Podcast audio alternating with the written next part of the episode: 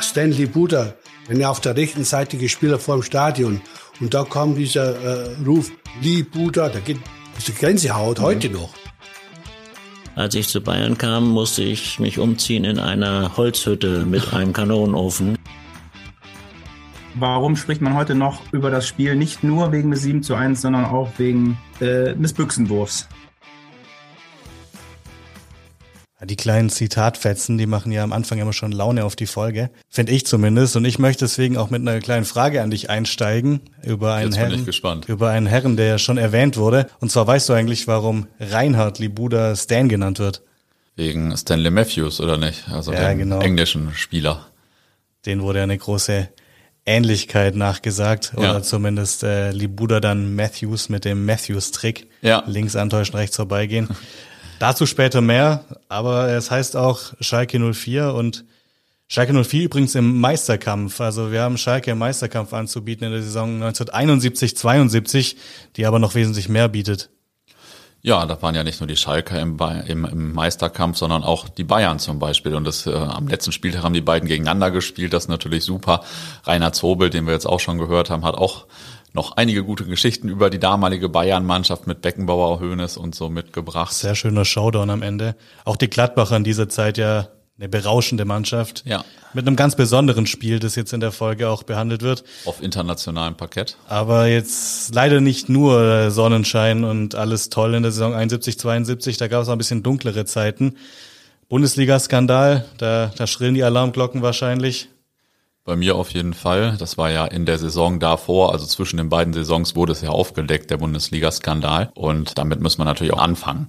Ja, ziemliche Diskrepanz, ein sehr schöner Fußball, der gespielt wurde damals. Auch dann am Ende mit der EM 1972. Aber klar, am Anfang war erstmal Skandal und ja, was es mit dieser Saison gemacht hat, dass er die Saison noch besondere gemacht hat. Das lassen wir jetzt uns mal von einem Mann erzählen, der über die Saison ein ganzes Buch geschrieben hat. Bernd Bayer hat das Fußballbuch des Jahres 2021 über die Saison 71-72 geschrieben. Die Saison der Träumer nennt er sie im Untertitel.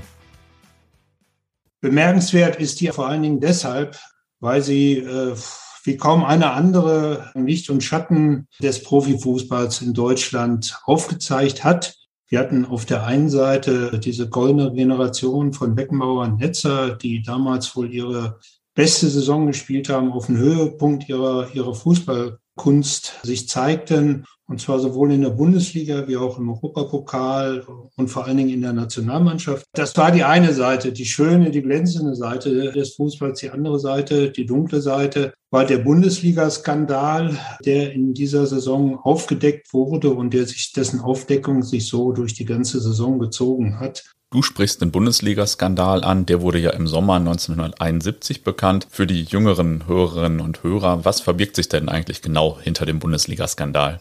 Ja, also der Urknall erfolgte im Grunde einen Tag nach dem Saisonende der Vorsaison, also der Saison 70, 71. Und der damalige Präsident des Vereins Kickers Offenbach, einer der, der beiden Absteiger, der hieß Gregorio, Horst Gregorio Canellas, der hatte nur zufällig an dem Tag Geburtstag und rief zu einer Gartenparty alle möglichen prominenten Menschen aus dem Fußball zusammen, vom DFB, äh, aus der Presse etc. Und statt mit ihnen zu feiern, hat er ihnen Tonband vorgespielt. Dieses berühmte Tonband, auf dem äh, festgehalten waren einige Gespräche, die er mit Spielern aus der Bundesliga geführt hat. Nicht mit seiner Mannschaft, sondern mit gegnerischen Mannschaften und denen er sozusagen Angebote gemacht hat, äh, was es ihnen denn wert sei, wenn sie gegen die abstiegsbedrohten Kickers Offenbach verlieren würden. Er hatte das ganz offensichtlich zum Schein gemacht. Und zwar deshalb, weil ihm etwas schwante, dass so etwas Praxis war in der Bundesliga. Er hat dann den DFB von diesen Gerüchten in Kenntnis gesetzt. Der DFB hat abgewiegelt, hat gesagt, bring uns Beweise, vorher machen wir gar nichts und das sind alles nur Gerüchte. Daraufhin ist Canellas dann selber tätig geworden und äh, hat also diese Art von investigativer Untersuchung gemacht, indem er also selber sozusagen dort äh, zum Schein tätig geworden ist. Das gab dann einen ganz, ganz großen Aufschrei, weil das natürlich sozusagen der Worst Case für den Liga-Fußball war, dass Spiele und damit auch der Abstieg manipuliert war. Und es gab dann doch Untersuchungen. Der DFB musste dann aufgrund dieses öffentlichen Echos und der Beweise, die Canedas vorlegte, daran und hat also diverse Untersuchungen geführt. Und die haben dann also auch eine ganze Reihe von verschobenen Spielen aufgedeckt und eine ganze Reihe von beschuldigten Spielern wurde dann nachgewiesen, dass sie Gelder angenommen haben. Eine Reihe von Funktionären wurden überführt, dass sie diese Gelder gezahlt haben. Und welche Auswirkungen hatte das dann konkret auf unsere Saison 1971-72? Im Laufe der Saison äh, machte sich das dann auch dahingehend bemerkbar, dass die Zuschauerzahlen drastisch zurückgingen. Bei den Spielern war es so, dass viele natürlich wussten, wir haben da was gedreht und gemacht, was nicht rechtens war. Und das führte auf der einen Seite dazu, dass sie natürlich versucht haben, ihre Haut zu retten. Auf der anderen Seite war eine große Verunsicherung da. Beim DFB wiederum war es dann so, dass der sich dann doch gemüßigt fühlte, einige Reformen anzustoßen. Das Vollprofitum gab es ja bis zu diesem Zeitpunkt noch nicht. Die Spielergehälter waren gedeckelt auf 1200 D-Mark, was natürlich vor allen Dingen im internationalen Vergleich viel zu wenig war. Dafür waren Stars natürlich nicht zu halten. Deshalb kam es auch außerhalb dieses Bundesliga-Skandals immer wieder zu Schwarzgeldzahlungen, unter der Handzahlungen. Das war damals gang und gäbe. Und als Folge davon hat der DFB dann diese Grenze aufgehoben. Also ab da galt sozusagen das Vollprofitum in Deutschland. Man müsste jetzt mal zeitgemäß nachvollziehen können, was für ein Aufschrei es danach gab, weil heute, aus heutiger Sicht, man traut dem Fußball, den Funktionären irgendwie alles an Korruption zu, finde ich. Das ist halt nochmal ein ganz anderes Ausmaß, wenn dann plötzlich so die Bundesliga betroffen ist und Spielmanipulation. Ja, bei den Spielern wäre es heute überraschender, finde ich. Bei den Funktionären ja, denkt stimmt. man alles, bei den Spielern denke ich, die kriegen ja schon fünf Millionen, was sollen sie da noch, äh, ja, während gut. die da früher 1200 ja. Mark verdient haben das oder so. Die, das war die andere Bezahlung. Aber ich denke mir auch, äh, den, den Zuschauerschwund kann man ja auch komplett nachvollziehen. Also klar gehst du nicht mehr ins Stadion, wenn du irgendwie denkst, da ist alles schon entschieden, wie es ausgeht und alle spielen da irgendein Spiel. Ja, andererseits gibt es auch ein paar Länder, wo das häufiger vorkommt und irgendwie sind die Stadien trotzdem voll oder einigermaßen voll. Also irgendwie brauchen wir trotzdem Brot und Spiele. Ja, vielleicht ist es eine gesunde Naivität, sich das da einzureden. Aber lass uns doch mal einen Mann was erzählen, der da so halb betroffen war, der sich nicht hat betroffen machen lassen sozusagen. Und zwar Schalkes spektakulären Linksaußen Erwin Kremers. Erwin Kremers ist ein Fallschneller Linksaußen und spielt in der Saison 1971-72 mit dem FC Schalke 04 um die deutsche Meisterschaft. Das haben wir ja teilweise mitbekommen. Der Kaneas oder Konrad hieß damals. Willi Konrad. Willi ja, genau. Konrad, der war Geschäftsführer. Der hat uns, das haben wir später erfahren, bei Hertha BSC angeboten. Er hat gesagt, pass auf, wir spielen noch gegen euch.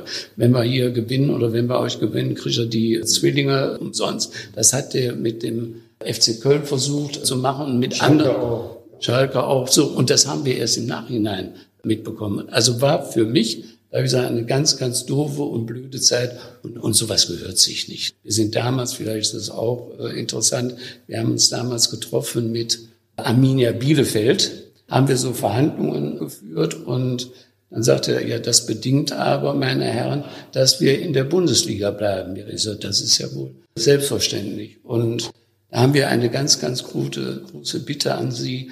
Wir müssen ja äh, unbedingt gewinnen. Sie kriegen zwei Blankoschecks mit, da können Sie den Betrag äh, eintragen. Und dann haben wir uns nett äh, bedankt dafür und dann sind wir nach Hause gefahren. Da haben wir aber gegen Bielefeld, glaube 4-1 oder 4-2 äh, äh, gewonnen. Aber, so, aber ist doch schrecklich sowas, oder?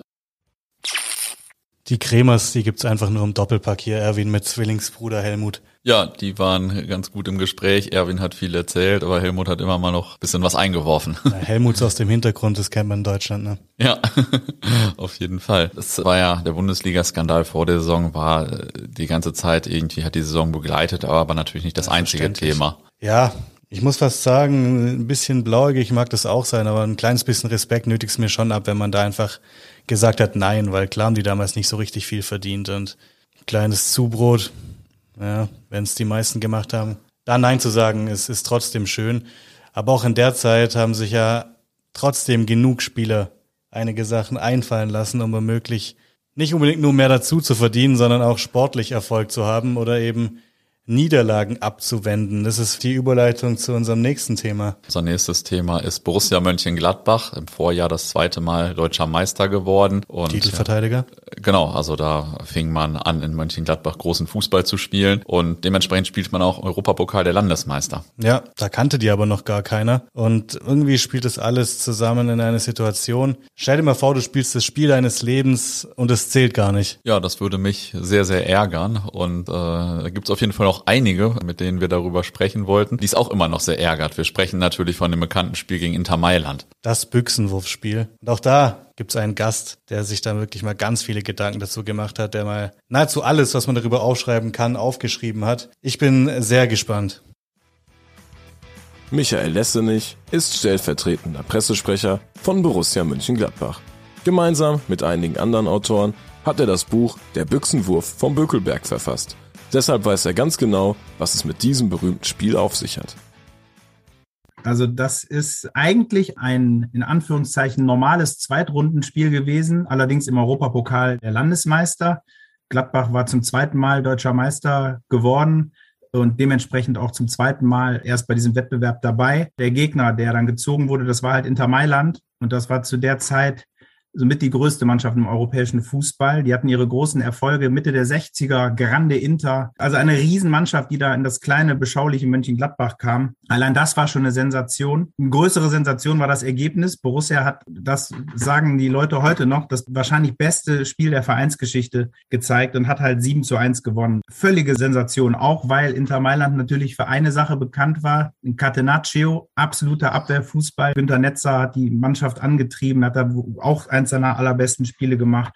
Aber warum spricht man heute noch über das Spiel? Nicht nur wegen des 7 zu 1, sondern auch wegen des Büchsenwurfs. Also es waren so eine knappe halbe Stunde gespielt. Es stand erst in Anführungszeichen, es stand erst 2 zu 1 für, für Borussia. Es war allerdings vom Spielverlauf her, war Gladbach wirklich wie ein, wie ein Wirbelsturm wohl, offensichtlich. Also übereinstimmenden Zeitungsberichten zufolge. Und dann gab es halt eine Situation, 28. Minute, der Ball war im Seitenaus, der Spieler Bonincenia wollte sich gerade bücken, um den Ball aufzuheben zum Einwurf und dann flog von der Haupttribüne eine Büchse und der Spieler wurde wohl an der Schulter getroffen und sank zu Boden und daraus entwickelte sich ein unfassbares Nachspiel. Also es ging halt erstmal damit los, dass der Spieler wohl offensichtlich wieder aufstehen wollte. Dann kam aber der Kapitän Mazzola, hat ihn wieder runtergedrückt und ihm irgendwas gesagt. Dann ließ sich dieser Spieler ziemlich dramatisch von einer Trage abführen, hat sich die Hand vors Gesicht gehalten dann waren sechs oder sieben Minuten war das Spiel unterbrochen. Es war eine unfassbare Atmosphäre im Stadion, ein riesen Five-Konzert. Irgendwie hat jeder gespürt, das stimmt doch irgendwas nicht. Später haben die Italiener noch behauptet, der Spieler sei sieben Minuten bewusstlos gewesen. Jetzt gibt's den Gladbacher Spieler Lugi Müller, der stand direkt daneben und der hat gesagt, naja gut, die Büchse muss leer gewesen sein, weil ich habe sie letztlich vom, vom Spielfeld runtergekickt und von einer leeren Büchse bewusstlos und Gehirnerschütterung wurde nachher auch diagnostiziert, aber er wurde halt, wie gesagt, wohl an der Schulter getroffen. Ja, auf jeden Fall ähm, unglaubliches Tohuwabohu und äh, danach ging das Spiel dann halt erstmal weiter. Aber es war schon irgendwie einigen klar, es könnte schon ein Nachspiel geben. Die Zuschauer im Stadion haben halt, wie gesagt, sofort gedacht, hier werden wir ziemlich an der Nase herumgeführt. Die Italiener führen hier ein Riesenschauspiel auf. Ja, man liest da immer viel von einer Inszenierung der Italiener oder des Spielers vor allem. Man kann es aber gar nicht mehr so richtig nachvollziehen oder sich heute angucken, denn es war zwar ein legendäres Spiel, es lief aber nicht im Fernsehen damals, oder?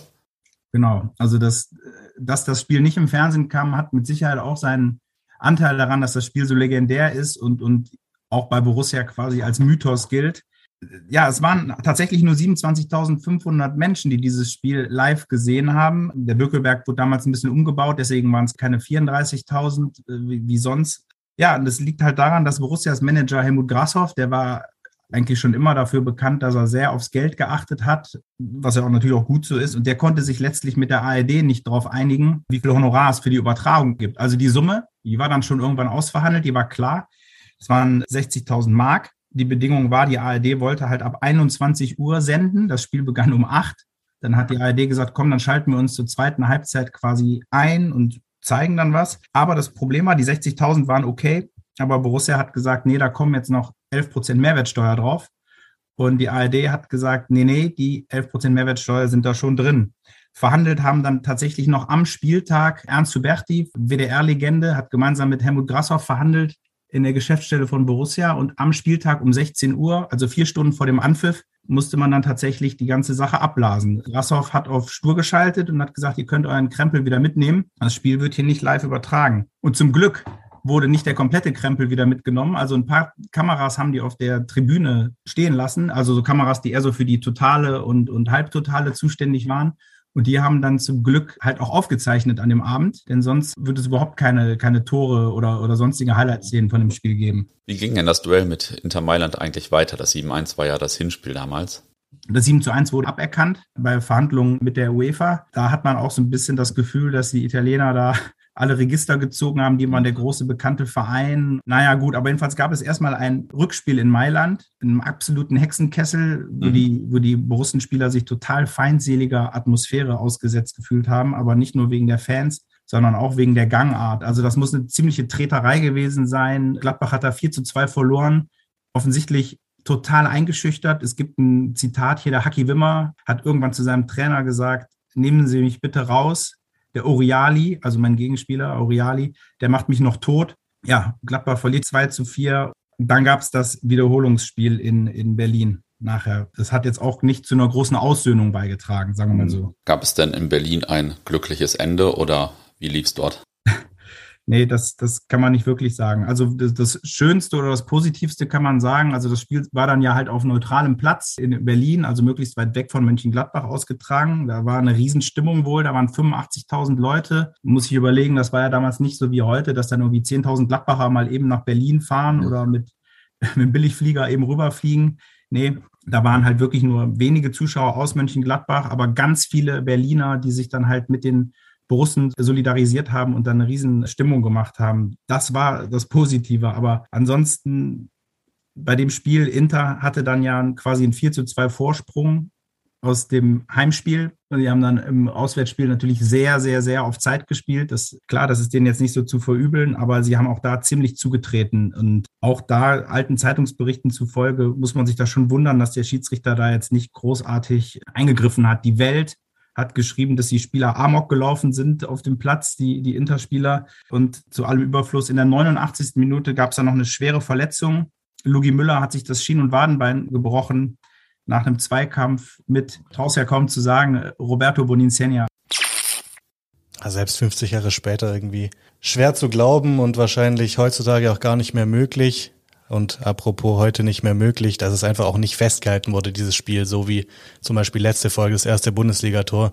Dieser besondere Charme, das, das, das passt irgendwie einfach auch dazu. Ja, 50 Jahre später redet man noch drüber, leider vor allem darüber, ich bin deswegen fast froh, dass wir hier keinen Spieler nochmal herbeigezogen haben. Ich glaube, Rainer Bonhoff hat ja mal gesagt, er will da gar nicht mehr drüber sprechen. Ja, da haben sich einige sehr gegen gewehrt. Ja, ihm, ihm hängt's zum Hals raus. Ich habe letztes Jahr mal mit Wolfgang Kleff gesprochen, mit dem berühmten Torhüter dieser Gladbacher Mannschaft. Und der will es eigentlich auch abschließen, also diesen Vorfall. War schon sehr versöhnlich, hat natürlich gemeint, so, ja, ja, schauspielerische Leistung, aber hab ihn, hab ihn gefragt, was er Bonnie Senja sagen würde, wenn ihn heute nochmal sehen würde. Und er meinte auch so, ja, ja, hast du, hast du gut gemacht für deine Mannschaft. Und der hat es auch losgelassen, diesen Groll. Und ja, man sollte vielleicht die, die tolle, die tolle Leistung würdigen, auch wenn sie quasi nichtig war. Das vielleicht noch, äh, vielleicht noch eine Anekdote, die dazu passt, aber gar nicht in diese Saison passt. Ich traf kürzlich jemanden, der viel mit Hans Tilkowski zu tun hatte und Hans Tilkowski wurde ja immer auf das Wembley-Tor angesprochen natürlich. Und ein halbes Jahr vor seinem Tod hat er dann irgendwann gesagt, du, ich sag jetzt immer, der war drin, dann habe ich meine Ruhe.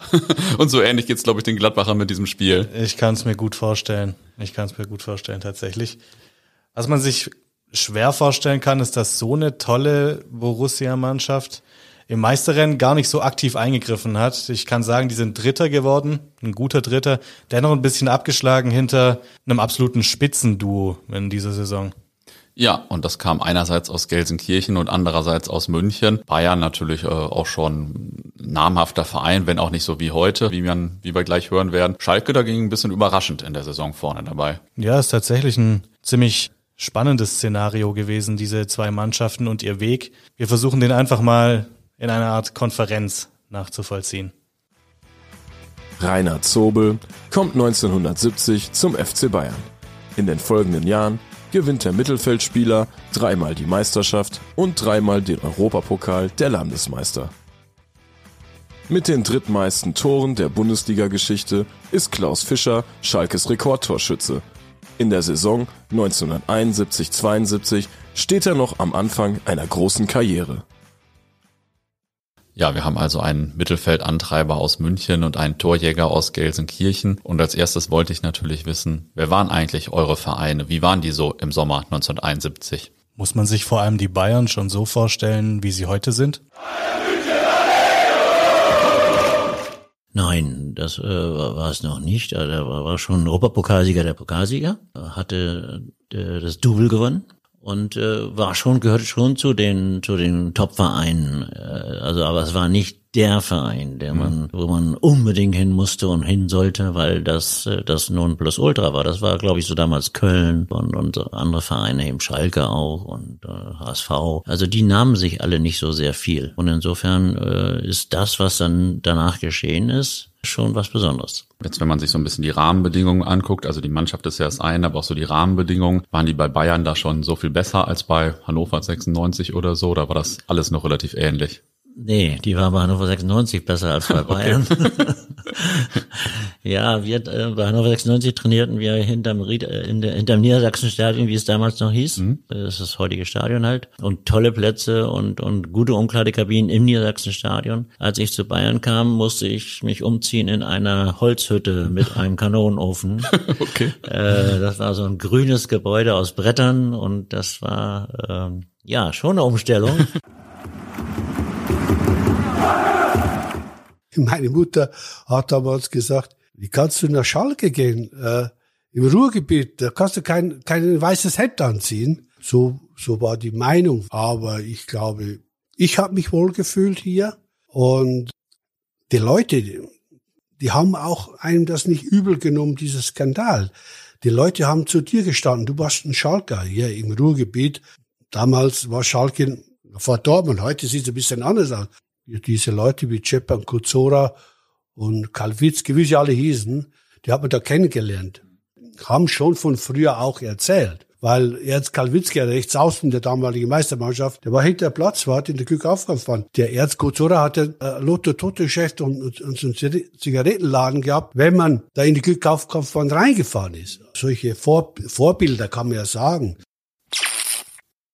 Man merkt schon bei den Bayern, hat sich die Mannschaft also schneller weiterentwickelt als die ganzen infrastrukturellen Dinge. Ja, das hört sich auf jeden Fall sehr danach an, wohingegen bei Schalke, glaube ich, der Ruf und alles schon sehr groß war und die Mannschaft erstmal hineinwachsen musste. So viel also zu dem ganzen Drumherum, das bei beiden Vereinen damals wie heute eine große Rolle spielt. Jetzt schauen wir aber mal, wie es eigentlich auf dem Platz so war, was für Charaktere und was für eine Ideologie da unterwegs war. Waren Sie denn 71, 72 vor allem guter Einzelspieler oder auch ein gutes Team? Wir waren ein gutes Team. Mhm. Wir waren ein wirklich gutes Team. Es hat einfach gepasst. Ich meine, das hat sechs Jahre gepasst, auch wenn es nicht immer kontinuierlich ähm, ja, Leistung gebracht hat. Das lag aber auch ein bisschen daran, dass wir viele Freundschaftsspiele gemacht haben, dass äh, sechs oder sieben Spieler von uns Nationalspieler äh, waren, mhm. dass die immer kaputt nach Hause kamen mhm. nach Weltmeisterschaften, dass es dann nicht so geklappt hat. Aber bei uns hat es wirklich gepasst und vor allen Dingen, wenn äh, wenn es um was ging für die, für die, mhm. für die Mannschaft. Also wenn es um, um deutsche Meisterschaften ging oder um, um Europapokalsiege. Wir waren ein wirklich eingespieltes Team. Es ist so, dass man kann fast sagen, dass wir bis auf zwei, drei Positionen sechs Jahre lang durchgespielt ja. haben. Mit der gleichen Mannschaft. Ja, also kann man kurz aufzählen, das ist Sepp Maria Schwarzenbeck, äh, äh, Franz Beckenbauer, ja, Paul Breitner und Johnny Hansen, äh, ich, Bulle Roth, Gerd Müller, Uli Hoeneß. Und dann wurden die anderen Positionen wurden immer noch, das waren acht oder neun, die ich immer aufgezählt habe, die anderen Positionen werden immer jedes Jahr neu besetzt. Also war, finde ich, sehr harmonisch wenn man wusste, in welcher Rangordnung man steht. Mit welchem Spielsystem haben Sie da eigentlich zu der Zeit gespielt? Das wechselt ja über die Jahrzehnte das, auch mal. Äh, ja, wenn wir ohne Torwart das rechnen, war es trotzdem 1-3-3. Also ein Libero, der Vorstopper, rechter und linker Verteidiger, drei Mittelfeldspieler, rechts, links und einer in der Mitte und vorne drei Stürmer. Dann wurde es aber so, dass äh, wir nicht genügend Stürmer hatten, weil Mugi Brenninger hörte dann irgendwann auf und dann hat äh, Ude Lattek schon auf zwei Stürmer umgestellt, ah, okay. auf einen, auf einen Konterstürmer, Uli Hoeneß mhm. und Gerd Müller als Strafraumstürmer. Wir wollen natürlich auch über Franz Beckenbauer sprechen. Ich habe gelesen, er war damals so, haben die Medien geschrieben, im Zenit seines Könnens. Würden Sie das auch so sagen oder gab es vorher, nachher bessere Spielzeiten noch von ihm? Naja, er war schon äh, bis 74, äh, 74 war er nur noch nicht gerade der schlechteste am mhm. Platz. Mhm. Der ist sowieso ein Spieler, der, der, den ich für den komplettesten Spieler der Welt halte. Also außer Torwart kann der alles. Und da hat er sich wahrscheinlich reingestellt, vielleicht könnte er das sogar auch. Also Franz Beckenbauer war dann natürlich ein brillanter Spieler. War er denn auch so der Chef oder war er trotzdem so naja, Teamplayer? Ich, so? eine Zeit lang mit auf einem Zimmer geschlafen. Also das war damals noch so, dass immer zwei auf einem Zimmer gepennt mhm. haben. Und äh, nein, das war ganz, ganz umgänglicher, ganz und ist heute noch Heute noch ein umgänglicher Mensch. Ja, und recht neu bei den Bayern war zu der Zeit ja auch noch Uli Hoeneß, heute ja auch eine Legende, aber damals noch recht neu. Bei der Recherche hatte ich ein bisschen den Eindruck, er habe jede zwei Wochen einen Wechsel zu einem anderen Verein angekündigt, um mehr Geld zu verdienen. Mal zu Gladbach, Bremen und so weiter. Ja, aber das glaube ich nicht. Äh, das kann ich mir nicht vorstellen, weil Uli Hoeneß hat sich sehr, sehr wohl gefühlt bei Bayern, dass er immer schon so ein bisschen geschäftstüchtig war mhm. und so ein bisschen Dinge gestreut haben, die ihn vielleicht äh, zum Vorteil gereicht haben das äh, ist unbestritten. Wie war er denn so als Mitspieler? Ich kann mich immer noch gut erinnern, wo ich mich manchmal geärgert hat, wo er dann irgendwann, wenn er einen Ball verloren hat oder irgendwo einen Fehlpass gespielt hat, dass er sich dann immer die Stutzen hochgezogen hat. Da habe er dann schon zwischen den Beinen nach hinten geguckt, mhm. ob ich ihn dann endlich den Ball erobert habe. oder andere halt. Und dann, äh, so wie er gesehen hat, dass wir Bayern wieder den Ball hat, ist er wieder marschiert. Mhm. also nach hinten war nicht so sein Ding.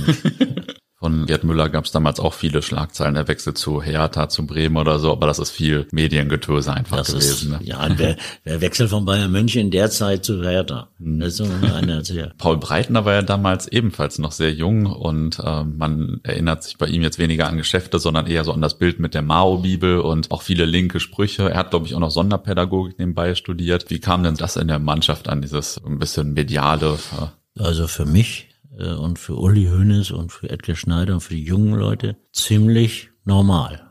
Äh, weil wir waren zu der Zeit sowieso Willy Brandt-Fans und, mhm. und, und äh, SPD-Mensch, was nun nicht sehr gut ankam bei den Oberen von FC Bayern, mhm. also bei dem, bei dem Präsidium und so. Aber das war für uns als Spieler war das in Ordnung. Also äh, dazu muss man sagen, dass glaube ich diese Mao-Geschichte und diese Mao-Bibel ein Bestandteil des Studiums für Sozialpädagogik war. Ah, okay. Das und, steht natürlich nie dabei bei den Bildern. Nee, natürlich nicht, aber äh, und Paul sich dafür interessiert hat, auch für Che Guevara zum Beispiel. Mhm.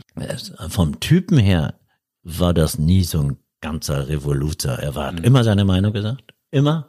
Hat immer äh, da auch zugestanden, äh, auch wenn er mal festgestellt hat, dass sie vielleicht nicht ganz richtig war, trotzdem zugestanden. Mhm. Und, aber so, so, er war kein Kommunist oder. Und seine Spielweise war auch sehr fortschrittlich, habe ich gelesen. Das war sehr modern. Und Sepp Meyer war sicher auch ein besonderer Sportler und Mensch, oder? Ja, Sepp Sepp ist Sepp, ja. Mhm. der, der ist, der ist so wie er ist. Und das äh, ist ein sehr, sehr lieber und sehr einfühlsamer Mensch. Und dieses Einfühlsame, was er hat, kann er aber auch gut in Gags und in, in, in, in, in, in Lausbubenstreiche mhm. ummünzen. Also ich glaube, der Magdeburg da glaube ist er, glaube ich, unter den Tisch gekrabbelt und hat irgendwie von den ständigen Vertretungen, Gauss hieß der, glaube ich, ja so, und dem Mielke hat er die Schnürsenkel zusammengebunden. und hat dann behauptet, er wäre der Erste, der die Wiedervereinigung. und sowas, naja, das ist Sepp. Sowas ist Sepp. Wie war denn der junge Udo Lattek so? Der junge Udo Lattek war knallhart in seinen Zielen, die hat er verfolgt, aber auch ein Kumpeltrainer, der auf den man, dem man immer vertrauen konnte, wenn er was gesagt hat. Und äh, er war auch nicht um Sprüche verlegen. Oskar Siebert hat mit einer ganz jungen Mannschaft, der Norbert Igbar war Torwart, der war 22. Dann äh, Soberei, Scher, Rüssmann, die waren 19. Ich war 20.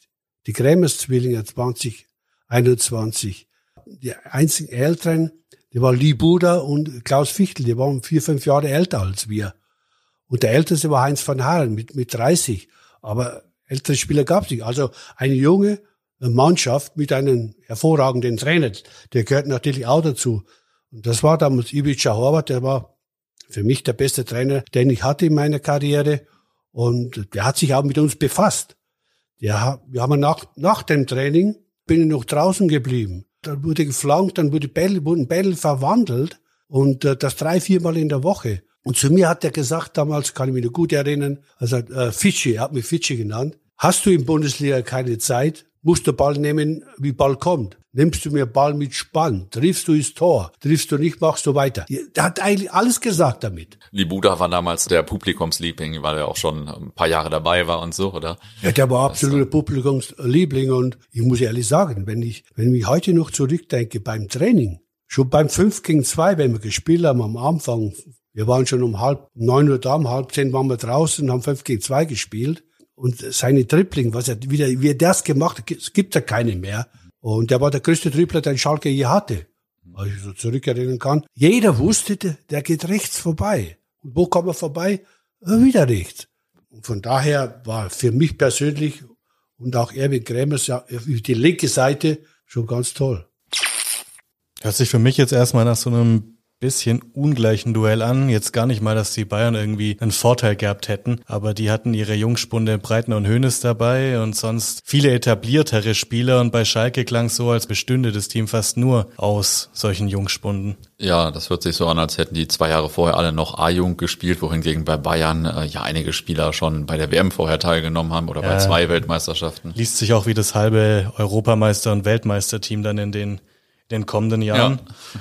Ich habe noch eine spannende Buchempfehlung dazu, wie überhaupt dieses Team bei den Bayern, dieses Star-Ensemble, muss man ja sagen, in diesen Jahren überhaupt so richtig zusammengehalten werden konnte. Wenn ich das jetzt ausführe, dann wird es den Rahmen wahrscheinlich sprengen. Aber wer möchte, wie die Bayern damals äh, zu so einer erfolgreichen Mannschaft wurden und alles lief da gar nicht mal so sauber. Von Hans Woller, ich glaube, es war auch mal ein Buch des Jahres mhm. über Gerd Müller ja. oder wie das große Geld in den Fußball kam. Ist wirklich spannend und äh, beleuchtet auch gerade diese Jahre, vor allem der Bayern. Es hat genau. auf jeden Fall auch großes, großes mediales Echo, dieses Buch. Ja, hat mir auch einige neue Tatsachen eröffnet, muss ich, muss ich ganz ehrlich sagen. Bevor ihr das Buch lest, gucken wir uns mal an, wie die Vereine eigentlich in die Saison gestartet sind und mit welchem Ziel sie in die Saison gegangen sind und wie sich dann alles entwickelt hat.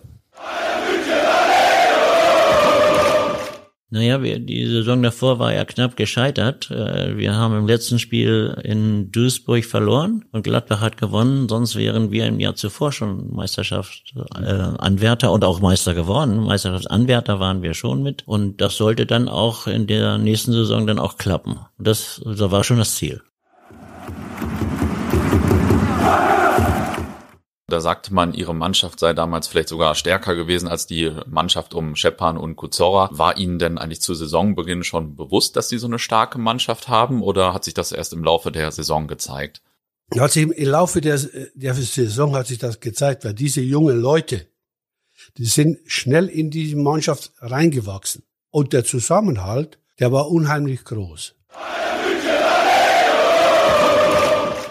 Es hat dann aber bis zum zwölften Spieltag gedauert, bis der FC Bayern erstmals für ein paar Spieltage die Tabellenführung übernommen hat. Einen Spieltag später fiel dann aber auch der Startrekord, den sie dann damals äh, eingestellt haben oder aufgestellt haben. Aus den ersten Spielen habe ich aber auch so unterschiedliche Sachen gelesen. Stimmt es zum Beispiel, dass Gerd Müller, der ja später 40 Tore in der Saison geschossen hat, in den ersten Heimspielen sogar ausgepfiffen wurde von den Zuschauern zu Hause? Also da kann ich mich eigentlich nicht dran erinnern. Also äh, ich äh, außerdem achtet man da auch so als Spieler, wenn man auf dem Platz mhm. ist, gar nicht so sehr drauf. Man mhm. konzentriert sich aufs Spiel, wenn man das gut macht, denke ich. Und äh, ob man selber oder ob andere ausgepfiffen mhm. werden, mhm. das kriegt man gar nicht so mit. Man kriegt eigentlich immer nur die Grundstimmung mit als mhm. Spieler, wenn man das wirklich konzentriert angeht. Äh, kriegt man so den, den Rohr des Beifalls oder diese, die Anfeuerung oder eben die negativen. Aber als einzelner Spieler kann ich mich nicht daran erinnern, dass Gerd Müller da als einzelner Spieler so ausgepfiffen mhm. worden sein soll. Im November 1971 haben sie mit den Bayern gegen den späteren Absteiger Borussia Dortmund gespielt und 11-1 gewonnen. Ist auch relativ bekanntes Spiel in der Bundesliga-Historie. An der Anzeigetafel stand sogar 71 zu 1, weil man nicht noch eine dritte Eins hatte. Also äh, man war da gar nicht darauf vorbereitet. Ja, das ähm, war ja auch noch im alten Stadion und da gab es mhm. noch keine digitalen Sachen. Ja. Da wurde, wurden die Nummern ja auf, aufgehängt. Ja, genau. Deswegen hing da 71. Ich komme zu dem ersten Spiel gegen Schalke. Das war dann in Gelsenkirchen. Das Das war das letzte Spiel der Hinrunde. Das haben sie 1-0 verloren und lagen dann drei Punkte hinter Schalke. Wie war denn dann die Stimmung in der Mannschaft in der Winterpause? Die war nicht aufregend. Die war auch nicht äh, niedergeschlagen oder mhm. was man da vielleicht vermuten könnte. Es liegt natürlich daran, dass wir gar nicht den Anspruch hatten, Serienmeister zu werden zu der mhm. Zeit. Das kam dann erst ein bisschen später. ähm, also eine Dreier-Serie zumindest mal hingelegt haben. Und äh, das äh, war nicht schlimm. Das weiß man, da weiß man drei Punkte, das sind zwei Spiele, kann man das wieder ausbessern. Wie war denn die Stimmung in Gelsenkirchen bei dem Spiel in der Glückaufkampfbahn damals noch? Schalke ist ja bekannt für seine Fans und so. War das ja. damals auch schon so? Ja, das war damals auch schon. Das war immer im Westen war das so, dass, dass, dass äh, natürlich die sehr gegen Bayern waren, was auch ihr gutes Recht ist. Ja, und im Februar ging es dann, äh, oder ab Februar ging es richtig los. Da gab es ein 7-0 gegen Oberhausen und dann gab es einige Spiele, in denen viele Tore geschossen wurden. Wie kam das so, dass sie so frisch aus der Winterpause kamen oder äh, noch so viel besser und mit so einer extremen Konstanz auch so viel gewonnen haben? Denn die Nationalspieler hatten ja auch ich weiß gar nicht, wo wir da im Winter waren. Vielleicht waren wir nicht so viel unterwegs in Südamerika oder so. Das weiß ich nicht. Auf alle Fälle waren, glaube ich, keine keine Meisterschaften äh, erstmal, also vorher die Saison. Also keine Weltmeisterschaft und keine Stimmt. Europameisterschaft. Ja. Und äh, das das kann man eigentlich so in den 70er Jahren schon fast äh, festmachen an Weltmeisterschaft, Europameisterschaft, dass danach der FC Bayern immer äh, nicht so gut war, weil die Spieler keine Winterpause hatten oder ja. Sommerpause hatten vielmehr. Ja. Erinnern Sie sich noch an den Saisonauftakt, an das erste Spiel dieser Saison 71, 72? 5-1. Das war ja, Halbzeit 1-0 für Hannover. Aber das hat dann eben die, die Klasse der Mannschaft schon gezeigt, dass man so ein Spiel noch umbiegen kann und wie. Und das war schon äh, für mich persönlich ja natürlich gleich am Anfang vier Tore zu machen. Und dann ging die Erfolgsserie weiter. Über Wei äh, bis Weihnachten waren wir Herbstmeister und man hat da viele gute Spiele gezeigt. Und am letzten Spieltag vor der Winterpause haben sie die Bayern zu Hause 1-0 geschlagen und sind als Herbstmeister in die Saison gegangen. War das ein großes Spiel und haben sie nachher schon von der Meisterschaft auch geträumt oder also in der Winterpause oder wie war das so? Ja klar, wer, wer den FC Bayern München schlägt und dann mit vorne dabei ist, der träumt natürlich auch äh, von der Meisterschaft. Obwohl, ja, vielleicht hat uns ein bisschen doch die Routine gefehlt bei vielen Spielern, weil es waren äh, diese jungen Spieler dabei, die ich gerade äh, erwähnt habe. Und der Tor hat Heinz van Haren gemacht und äh, wir waren, waren ein großer Konkurrent damals des FC Bayern München. Erstmal haben sie aber noch am 23. Spieltag dann, äh, da hat Schalke 0-3 in Dortmund äh, gewonnen und den BVB auf den letzten Platz geschossen. War das eine besondere Genugtuung für Sie als Mannschaft oder herrschte da diese Rivalität gar nicht so oder zwischen den Mannschaften vielleicht auch nicht so? Ich glaube, es hat jetzt mit, mit Borussia Dortmund äh, hatte das nichts zu tun. Weil, egal gegen wen man spielt, man, man will die Spiele gewinnen. Und Helmut Kremers hat er damals erwähnt, als er Präsident wurde für Dortmund, haben wir uns ja früher gar nicht umgezogen, so ungefähr, ja, weil äh, ja wir die führende Mannschaft waren eigentlich im, im, im, im Ruhrgebiet und Angst kannten wir sowieso keine vor keinem Gegner. Und äh, ja, gerade gegen Borussia Dortmund ist immer schön genauso umgekehrt, ja, wenn die gegen uns spielen. Äh, für, für ein ganz besonderes Spiel. Neben Bayern München, wenn man gegen Bayern München spielt. Das hat dann alles gepasst. Einige Spieltage später hat Schalke aber dann die Tabellenführung an die Bayern abgegeben und einige Punkte verloren. Das war wahrscheinlich das, was sie vorhin meint, dass dann irgendwann der Platz vielleicht nicht mehr so gut war, weil das war dann ja im Frühjahr und so weiter. Oder war da, ich weiß nicht, Nervosität wegen des möglichen Doubles, wegen der Meisterschaft oder Hauptsächlich ja. der Platz, haben Sie gesagt, ja, man, war der Grund. Man muss aber auch sagen, was Bayern München für eine Mannschaft hatte. Wenn man die Mannschaft äh, durchgeht, wie viele Nationalspieler da drin waren. Ob Sepp Bayer, Franz Beckenbauer, Gerd Müller, das waren schon Hochkaräter. Ja, Ule Hoeneß, Paul Breitner. Wir waren Herbstmeister, aber wir haben die Meisterschaft nicht im letzten Spiel verloren, sondern wir haben die verloren in der Zeit, wo der Platz sehr hart gefroren war. Der Libuda konnte die Tripling nicht mehr so machen, wie er sie vorher auf normalen Rasen gemacht hat. Erwin Kremers konnte seine Schnelligkeit nicht so ausspielen, weil er auch teilweise weggerutscht ist. Und, und da haben wir Spiele gegen Mannschaften äh, verloren. Zwei, drei Spiele, die man normalerweise unter normalen Bedingungen wahrscheinlich nie verloren hätte. Das war auch schon in Duisburg Das war in Bremen damals. Ja, dann, dann fehlen die Punkte. Was in dieser Saison besonders auffällig war, war die Heimstärke von Schalke 04. In der Glückaufkampfbahn damals noch haben sie nur einen Punkt verloren gegen Borussia Mönchengladbach und sonst äh, jedes Spiel gewonnen. War die Glückaufkampfbahn so eine richtige Festung damals? Ja, auf jeden Fall. Das Stadion war auch immer voll, weil man mit oben in der Spitze war. Die Laufbahn, die war ja vielleicht drei oder vier, vier Meter breit, weiß ich nicht. Es war schon eine Atmosphäre auch in der, in der Glück, Glückaufkampfbahn. Und wir mussten uns am Nebenplatz warm laufen und die Leute waren ja schon da. Man konnte sich kaum äh, richtig warm äh, laufen, weil die Fans kamen und wollten Autogramm haben und so weiter. Das war unglaublich. Das ist heute undenkbar, aber damals war das so. Das war wirklich die Glückaufkampfbahn. Da war eine Festung. Schalke-Fan, der steht ja von der ersten bis zur letzten Minute, steht er hinter der Mannschaft. Das kriegt man schon auch mit. Es war ja damals nicht so, dass die Fans Schalke gerufen haben. Da kriegt er den Spruch, Libuda. Und Stanley Buda, wenn er auf der rechten Seite gespielt hat vor dem Stadion. Und da kam dieser äh, Ruf, Libuda, da geht, äh, ja, ist die Gänsehaut mhm. heute noch. Die Begeisterung war so da und die Spielstärke, die wir auch hatten, die Klasse, die wir hatten, die hat dazu beigetragen, dass wir kein Heimspiel verloren haben. Ja, diese unfassbare Heimstärke praktisch so als Garant, um mit diesen extrem guten Bayern mithalten zu können. Ne? Ich meine, 101 Tore, glaube ich, in der ganzen Saison und äh, alleine Gerd Müller ja 40 und die, wir haben die Namen ja vorher gehört und trotzdem diese junge Mannschaft da mitgehalten. Ne? Also und das, obwohl da ja auch wegen des Bundesliga-Skandals viel Unruhe drin war. Also da, die waren ja auch, waren ja auch einige Spieler von Schalke ja, betroffen. Bei Schalke, so. genau. Also schon stark.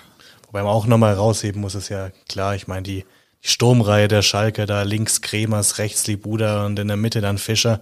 Also arg viel Besseres hat es in der Bundesliga wahrscheinlich auch selten gegeben, muss man, muss man fast sagen, jenseits der Bayern. Und in die Glückaufkampfbahn kann man heute übrigens auch noch gehen. Das spielt jetzt heute, glaube ich, so ein Kreisligist. Da kann man immer noch vorbeischauen, sich das Stadion angucken. Ich glaube, manche Leute hüpfen da auch über das Kassenhäuschen ab und zu. Äh, noch, noch traditionsreicher als das umfunktionierte Parkstadion, ja. Ja, ja, ja. ja in der Glück, in der Glückauf-Kampfbahn hatten sie das erste Kräftemessen ja gewonnen, die Schalker, mit 1 zu 0 gegen die Bayern sogar. Und was ja wirklich ein Traum ist eigentlich, wir hatten ja Saison 91, 92, es war vielleicht noch schöner, noch spannender, aber immerhin am letzten Spieltag ähm, alles noch offen und vor allem halt das direkte Duell, diesmal dann in München. Ja, aber ich als passionierter Stadiongänger sehe dann letzter Spieltag, direktes Duell am Mittwochabend. Ja, und Zeiten Ist doch verrückt, oder? Und doch werden wir gleich hören, dass es trotzdem eine unfassbare Ticketnachfrage gab und die Partie dann sogar verlegt worden ist, örtlich.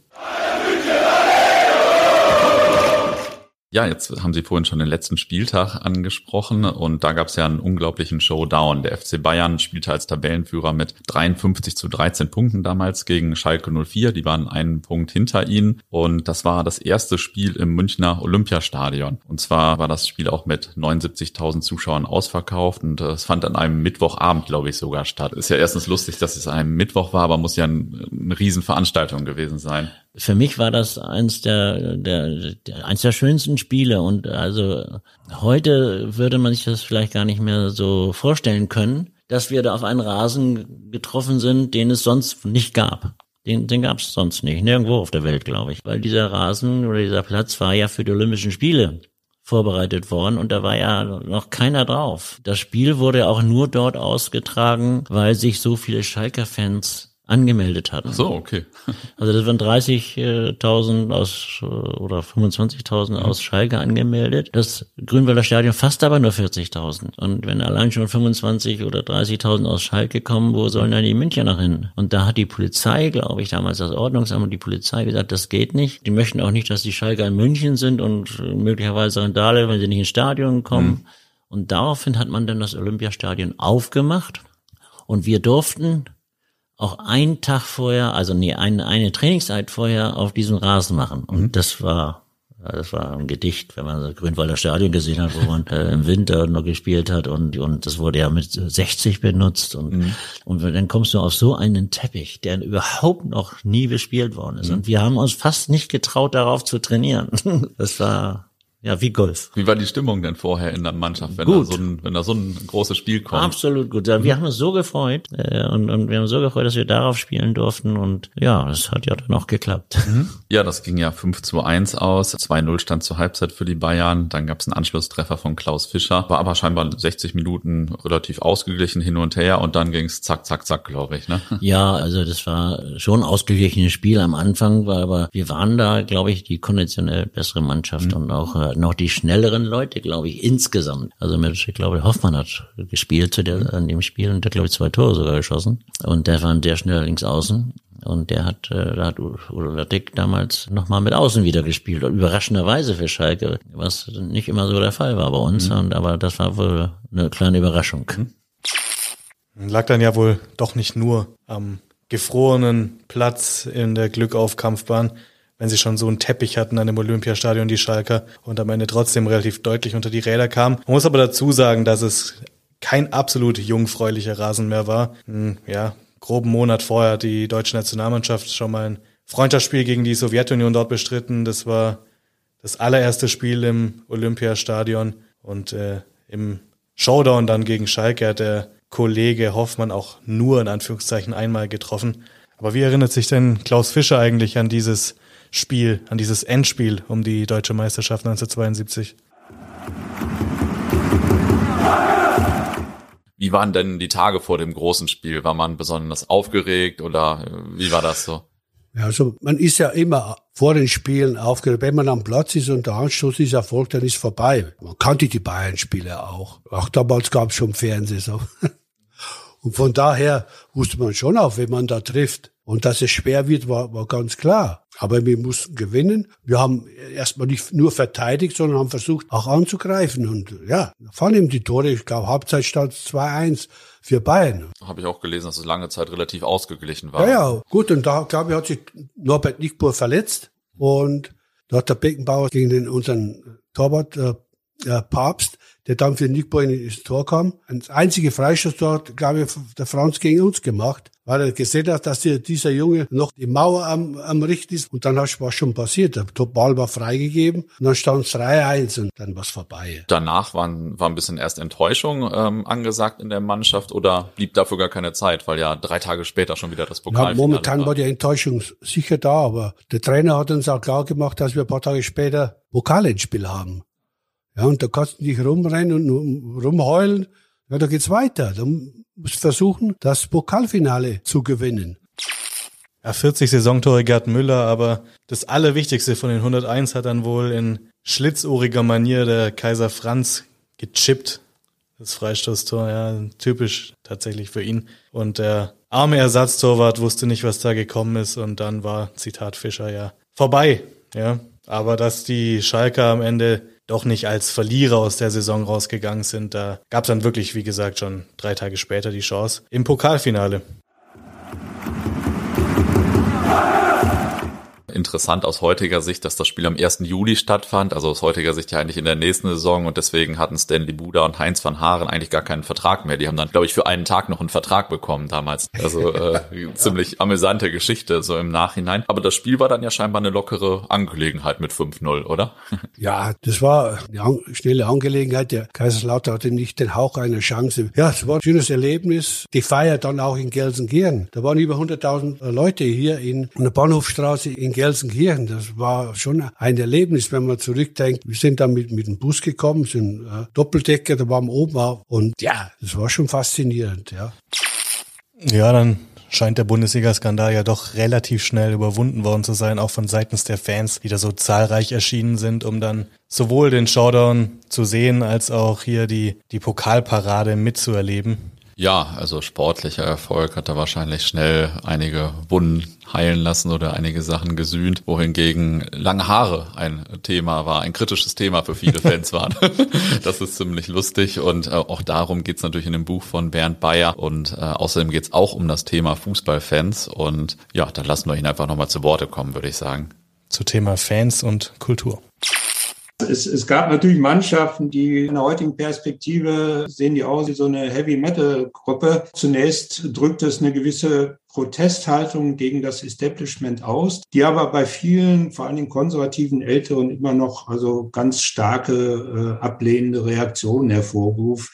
Aber da wurden dann entsprechende Briefe geschrieben oder Anrufe betätigt, wo die also in, zum Teil in unflätigter Weise beschimpft wurden, wie man es heute halt aus den Hasskommentaren in den sozialen Medien kennt.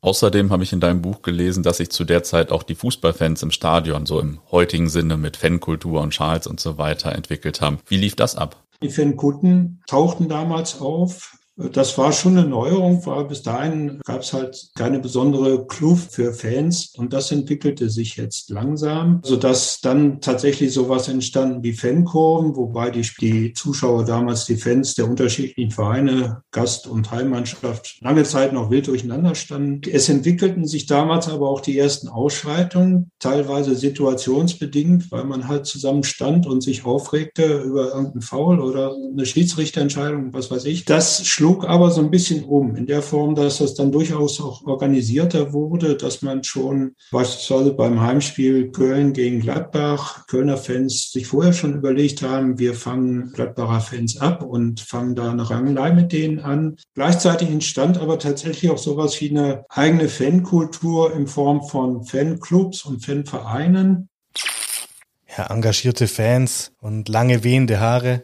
Da muss ich auch so ein bisschen ans EM-Finale 1972 denken, natürlich mit Günter Netzer auf dem Platz und Richtung Schlusspfiff dann den ganzen Fans in Brüssel direkt drumherum.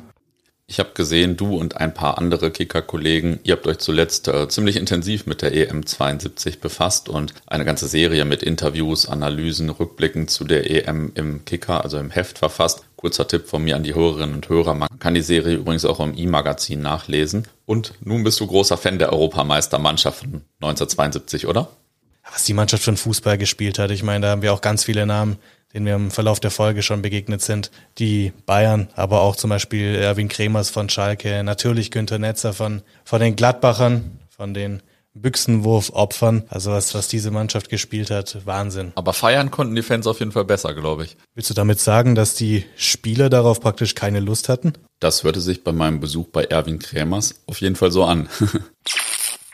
Das war schon eine große Sache, aber die Bedeutung, wie, wie die heute, sage ich mal, auch einen vierten Platz feiern, das ist ja unvor, unvorstellbar, unvorstellbar. Wir sind also nach diesem Sieg, äh, das war ja in äh, Belgien, in Brüssel das Spiel, und dann wurde der nach dem Spiel gefragt, sag mal, sollen wir denn nach Frankfurt fahren, so ein Autokurs und uns feiern lassen? Unisono wurde gesagt, nee, da fahren wir lieber nach Hause. Ne? Das hat man noch nicht mehr. Unvorstellbar. Heute, das, das wäre ein Skandal, wäre sowas. Ne? Und wir sind dann alle schön nach dem Spiel nach Hause gefahren. Ja, von Skandal zu Skandal eine wirklich vollgepackte, mit ganz vielen Facetten versehene Bundesliga-Saison 1971, 72. Da war ja mal alles drin, oder? Ja, wäre ich auch gerne damals dabei gewesen. Vielleicht auch schon mit langen Haaren und in einer der Fankurven. Du lachst, weil äh, meine Haare im Moment gar nicht so lang sind. Nee, hält sich tatsächlich in Grenzen. Kein Günther Netze ist an dir verloren gegangen, zumindest optisch nicht. Fußballerisch weiß ich das nicht. Nee, nee, aber wie findest du die Saison im Vergleich zu den beiden, die wir schon besprochen haben, 91, 92 und 63, 64? Er setzt sich, setzt sich ganz gut zusammen. Also wir haben dieses tolle europäische Spiel, 63, 64 war es ja Dortmund gegen Benfica. Jetzt hatten wir die andere Borussia dann mit unterm Strich etwas mehr Pech gegen Inter Mailand. Wir hatten aber wie 91, 92 auch ein echt spannendes Meisterrennen. Und dann ähm, ganz neu diesen Bundesliga-Skandal, der alles so ein bisschen überschattet hat, aber dann doch wieder hinter sich gelassen werden konnte. Ja, man weiß eigentlich gar nicht, wo man anfangen, wo man aufhören soll. Wahrscheinlich hätte man auch zwei Folgen über die Saison machen können. Ja, das hätten wir auf jeden Fall. Genug Material wäre da gewesen. Ich kann aber natürlich allen Hörerinnen und Hörern auch nochmal das Buch von Bernd Bayer empfehlen. Das ist wirklich auch toll geschrieben. Ich habe es, glaube ich, in eins durchgelesen. Und ähm, ja, was mir natürlich noch einfällt bei der Saison im, Vergleich zu den beiden bisherigen Folgen. Ich finde, man merkt so richtig, dass das so eine Zeit dazwischen ist. Ist immer, ist nicht mehr ganz so unprofessionell wie 63, 64 oder so, so anfangs professionell, sage ich mal, ist nicht mehr so Neuland. Geht aber natürlich auch noch gar nicht um die Summen, die dann 91, 92 bei Transfers zum Beispiel so im Raum stehen. Ja, aber die Bundesliga hat sich sicherlich in, ja, manchmal sogar großen Schritten Richtung Moderne bewegt, wenn ich da vor allem an die Europameistermannschaft von 1972 denke, wie modern die gespielt haben. Was für einen tollen offensiven Fußball. Die nächste Folge geht auch noch ein bisschen mehr in die Moderne, oder? Genau, in der nächsten Folge springen wir gleich 30 Jahre weiter in die Saison 2001, 2002. Auch unter anderem in der deutschen Nationalmannschaft, die es relativ weit gebracht hat bei einem Turnier, auch wenn der Fußball da vielleicht nicht ganz so schön war. Ja, ich denke da natürlich, äh, natürlich an die Meisterschaft von Borussia Dortmund, mehr noch an das Europapokalfinale in Rotterdam. Es wird auf jeden Fall eine spannende Saison auch wieder in der nächsten Folge. Ja, gab auch eine andere deutsche Mannschaft, die noch ein Europapokalfinale verloren hat und nicht nur das. Fängt mit Vize an. Hört mit Kusen auf. Und äh, das war jetzt vielleicht ein bisschen gemein. Jedenfalls können wir euch versprechen, dass es auch in dieser Folge wieder jede Menge zu erzählen gibt. Deshalb sagen wir bis zum nächsten Mal. Wir freuen uns. Bis denne. Viele Grüße.